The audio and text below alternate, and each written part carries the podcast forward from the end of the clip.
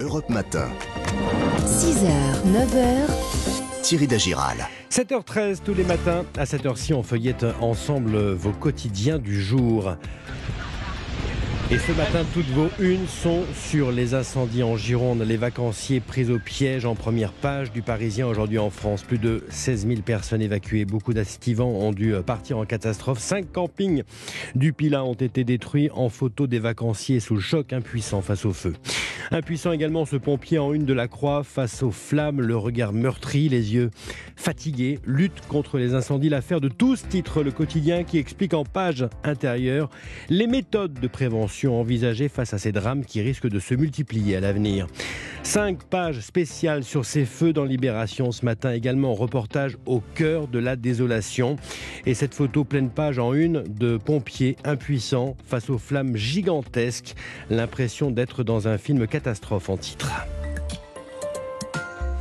Arrêtons-nous, page 13 des échos ce matin. La grande distribution s'accorde sur un plan de sobriété énergétique. On en parlera à 8h15 avec la ministre Agnès Pannier-Runacher sur Europe 1. Mais face au risque de pénurie énergétique qui pourrait toucher l'Europe cet hiver, les enseignes se sont accordées sur des mesures d'économie d'énergie dans leurs magasins. Le texte est signé par tous les patrons du secteur Leclerc, Carrefour, Auchan, Intermarché, Système U et Casino.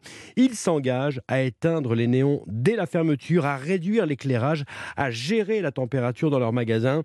Ce plan sera déployé à l'automne. C'est aussi une économie bien sûr énorme pour ces enseignes car les dépenses d'électricité représentent 30% du résultat net de ces enseignes. Enfin, c'est à lire ce matin dans le Progrès, le quotidien des Lyonnais, les Rolling Stones au Groupama Stadium, chaud devant. C'est ce soir. 50 000 personnes attendues, c'est complet. Des places jusqu'à 300 euros face à la canicule. Les bouteilles d'eau seront autorisées. Et on apprend, on apprend que Mick Jagger s'est baladé hier après-midi incognito dans les rues de Lyon, place Saint-Jean, place Hétéro et sur la colline de Fourvière. La star s'est même arrêtée boire une bière dans le premier arrondissement, en rue Sainte-Catherine. Tournée européenne donc intitulée 60, 60 ans de carrière. Les Stones n'étaient pas venus à Lyon depuis 2007. Une soirée chaude et rock. Ils seront samedi soir à Paris.